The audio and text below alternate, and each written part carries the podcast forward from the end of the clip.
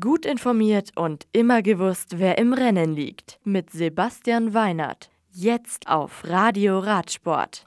Hier und jetzt wieder mit den aktuellen Ergebnissen aus der World Tour. Heute geht's wieder in die Türkei. Da gewinnt Alpecin Phoenix Profi Jasper Philipsen seine zweite Etappe der Presidential Tour of Turkey.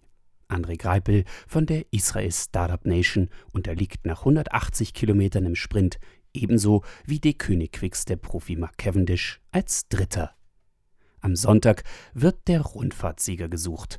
Aktuell trägt José Manuel Diaz das Ledertrikot der Rundfahrt und das mit nur einer Sekunde Vorsprung. Es wird also nochmal spannend auf den letzten 160 Kilometern ins Etappenziel nach Kusadasi. Und in Spanien hat's jetzt auch endlich besseres Wetter.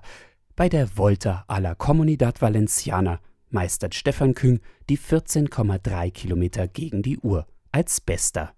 Der Zeitfahr-Europameister vom Team Groupama FDJ fährt fast ein 53er Stundenmittel und ist so 11 Sekunden schneller als Nelson Oliveira von Movistar und Arkea Samsic-Fahrer Thibaut Görnalek.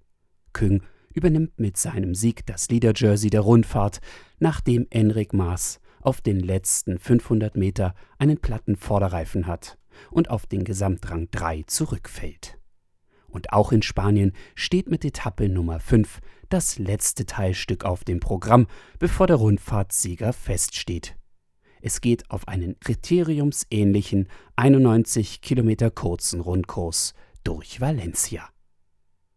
Und in Südamerika da gewinnt Andres Nelson Soto vom Team Colombia Tierra de Atletas die erste Etappe der Kolumbien-Rundfahrt mit Ziel in Chopal.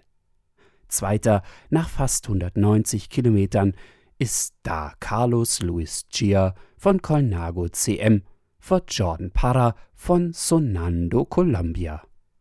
Die zweite bergige Etappe am Sonntag ist mit fast 140 Kilometern etwas kürzer als das erste Teilstück, aber mindestens genauso anstrengend.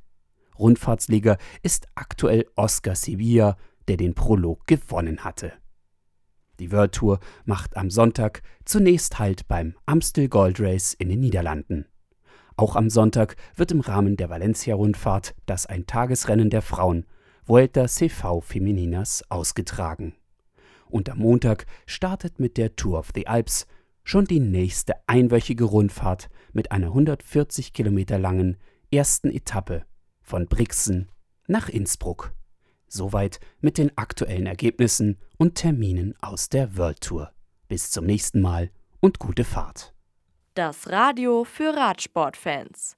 Im Web auf radioradsport.de